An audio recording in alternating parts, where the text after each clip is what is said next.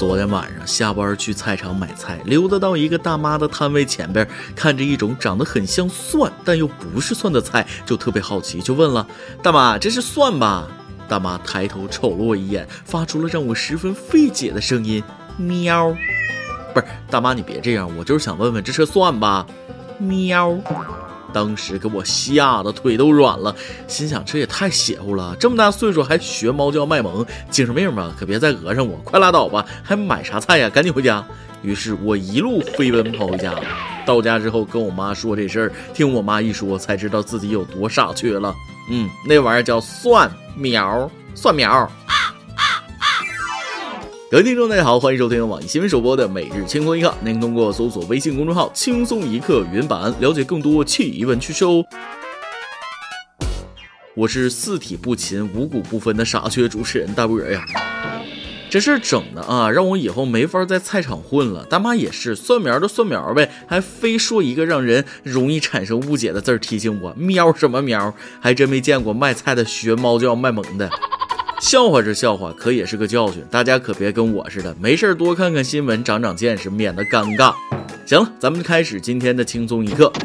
第一件要说的事儿，可以说是给广大未婚青年提供了一条典型的反面案例。话说。合肥二十九岁女孩小孙经人介绍与幼儿园男同学相亲，相亲当天，男方在平价餐厅点了两个特价菜，分别是十一点九元杏仁玉米和十八点八元郡王汤。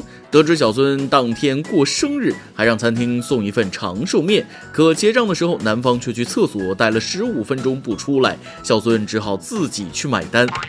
之后两人逛商场，男方看到特价断码鞋，十分阔绰的表示：“我送你一双，先凑合着穿。”当晚，男方还给小孙发来一个红包，一点二九元。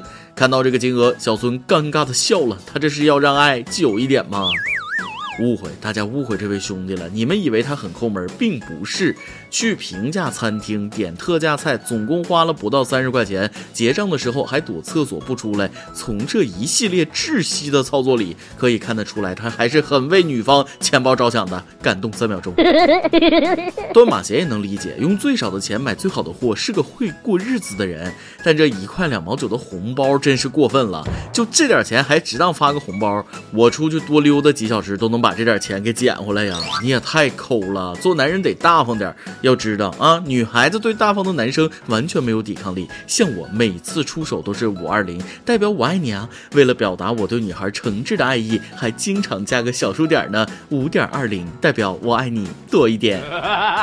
其实吧，要说这哥们生活节俭，那确实没错。可有个道理得先说明白：对自己省叫节俭，对别人省那就叫抠了。有句话说得好，喜欢一个人，即使是捂住嘴不说，也会从钱包里流出来。依我看呀，这哥们儿要么是太抠门，要么是没看上这姑娘。就冲他能做出躲厕所不出来这种事儿，那就根本不是生活节俭。但没看上这姑娘，你早说呀！来这一出，吃完饭还逛什么街？各回各家，各找各妈，各自安好得了。要是我现在告诉你，美国有个地方能拿美金，还不用还，你得划着洗澡盆过去。没跟大家开玩笑，真事儿。上周，美国银行位于休斯顿的 ATM 突然故障，取十美元却能吐出一百美元。许多美国的热心网友分享这一盛举，引得当地民众哄抢。持续两小时后，银行才紧急封锁该机器。不过事后银行的态度更是锦上添花了，银行宣布：都拿走吧，全部都不用归还。俗话说得好，不怕不识货，就怕货比货。美国群众素质太差，ATM 机出错就开始哄抢，不自觉；ATM 出故障自己吐钱，我们不仅不拿，还都躲得远远的。银行要是失误，多给你转点钱，都能主动把钱送回去。没办法，谁让咱是中国老百姓，明白拾金不昧的道理呢？不仅如此，国内的银行与客户之间的关系可以说是相当融洽了。记得之前有条新闻，有个从小走失的男的，信用卡欠钱没还，银行为了让他早点还钱，结果把他的亲生父母都找到了。小伙子那一顿感激涕零啊，就差给银行送锦旗了。最后父母也找着了，钱也还了，皆大欢喜。咱接着说这事儿啊，老百姓哄抢虽然有问题，银行出错也有自己的责任。从法律上讲，中美两国对于这种行为的法律定义，那都是盗窃罪，并不是这种行为在美国它就不犯法。要追究，就算你钻到地底下，照样挖地三尺把你挖出来。我估计也没多少钱，千八百的。想想看，在美国开银行的人精着呢，追责的成本高，那就将计就计做广告，以此来扩大自己的影响力。这样低成本的广告，比起那些苦心孤诣设计的广告词儿，那不知要好多少。银行何乐而不为呢？既没让临时工背锅，也没报警抓客户，单纯靠财力圈粉，ATM 机故障往外多吐钞票，结果银行还不让归还，这真是全方位贯彻了“离开柜台概不负责”这句话了吧？这银行我看行。说起美国呀，物质生活发达到一定程度，那精神生活就空虚了。按着一位网友的话说，那活的是越来越单调，死的是越来越花俏。跟大家介绍一款美国最新科研成果：亲民价格、极致服务，一步到位，把逝去的亲人送上西天。前天，美国加利福尼亚州大名鼎鼎的美国太空探索技术公司，也就是科幻小说中经常看到的 SpaceX，成功发射猎鹰九号火箭，一次性把六十四颗卫星送入轨道。火箭上还载有约一百人骨灰。原来，这是他们公司推出的极乐太空太空葬服务。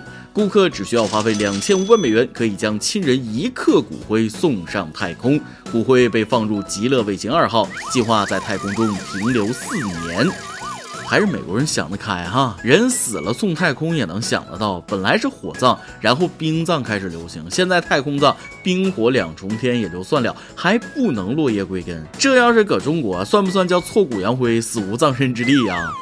但仔细想想，人家把骨灰飞上天去，其实和中国的落叶归根道理也是一样的。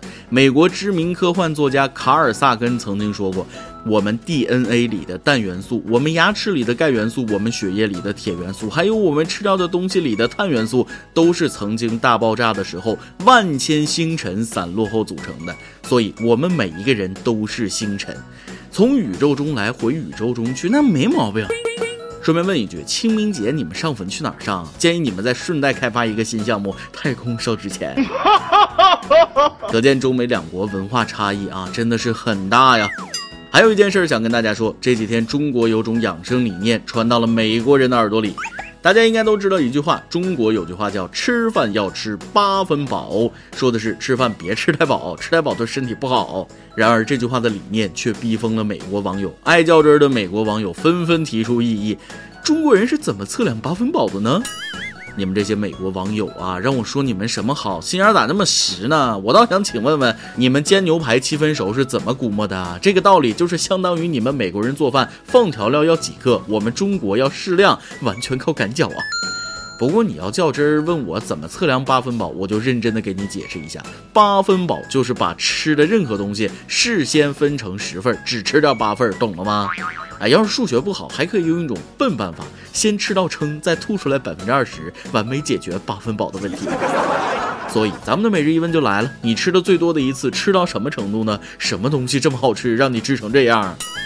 玩笑话说到这儿，咱们说正经的啊。对于八分饱，确实有不同的观点，解释过了。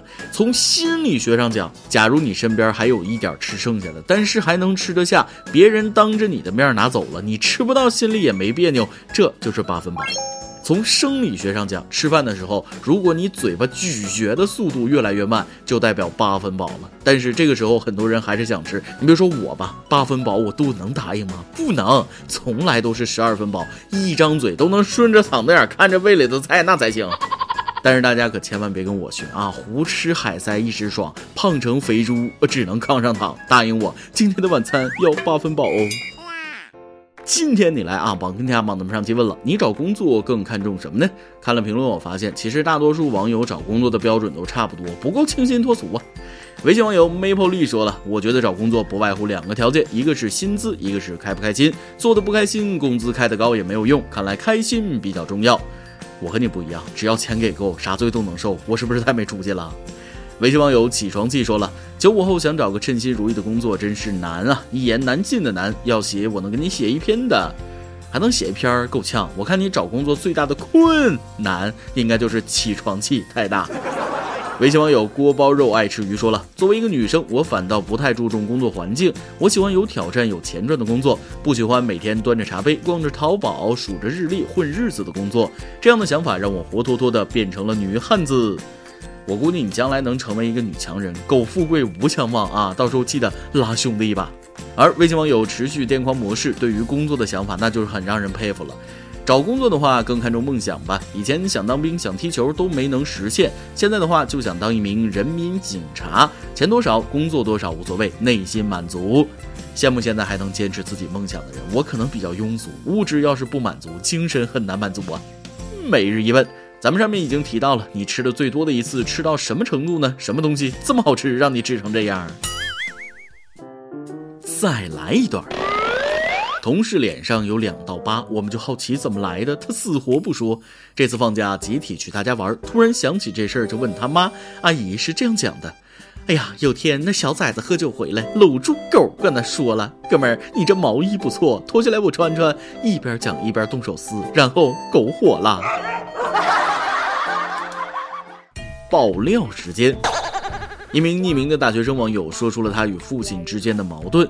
主持人从和我爸闹僵到现在已经快半年了吧？我是一名大一新生，今年考得不错，国家重点，具体哪个学校我就不多说了。收到通知书的时候，家里人也很高兴，特地给我办了升学宴。本来挺好的事儿，却因为钱让我和我爸反目。我不明白是我做的不对，还是我爸做的过分。事情是这样的，升学宴收到的份子钱，我一分都没拿到，全让我爸自己独吞了，说要全部买理财投资。我就这样被他利用，当成牟利的工具了。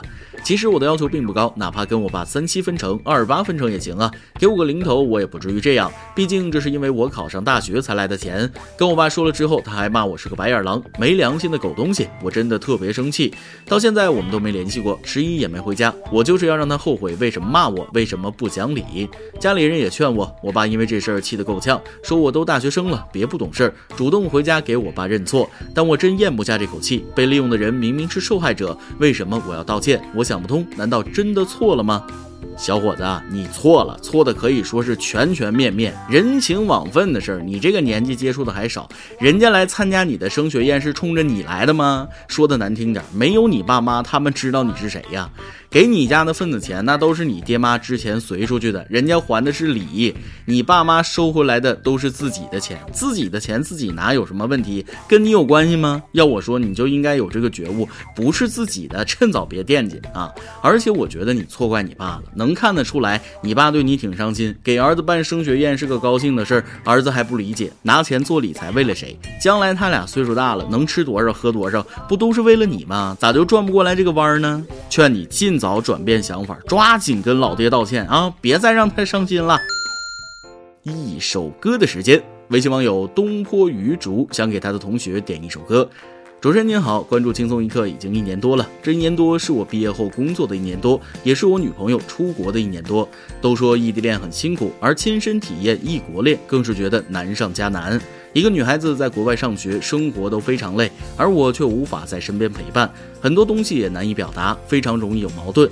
这一路我们坚持下来非常不易，我工作不如意，她在外不顺心，很多时候全靠相互支持。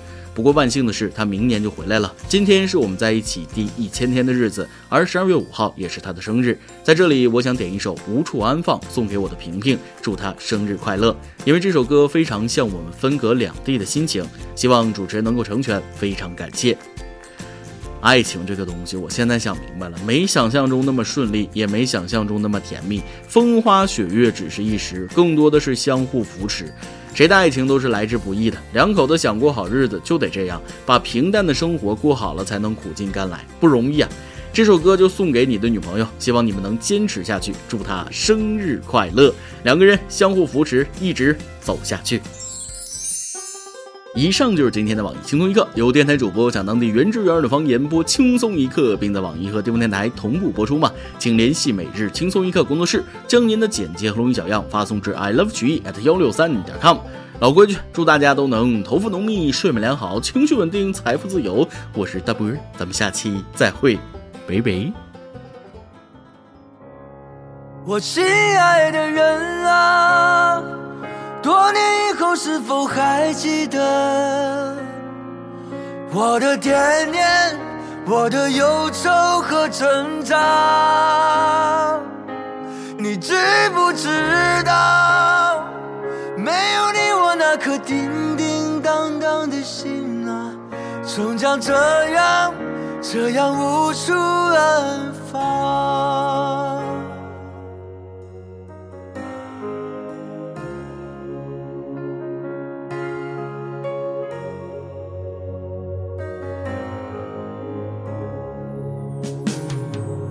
我去到来时的路上，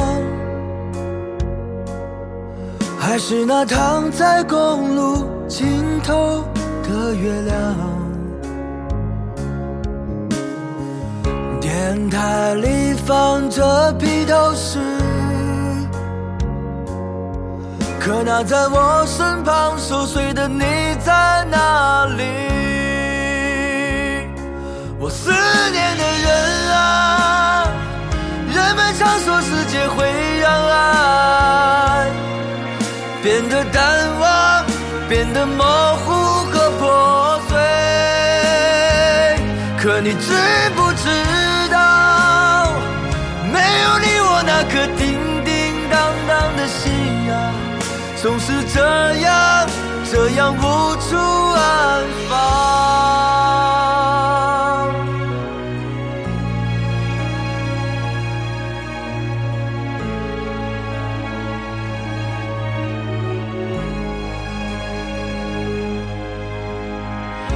回望这纷乱的生活，有太多人在我心底匆匆掠过。可当我想念的时候，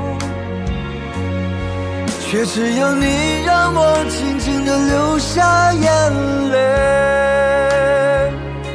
我心爱的人啊，时光飞逝，我们终究要渐渐老去，渐渐恐惧和放弃。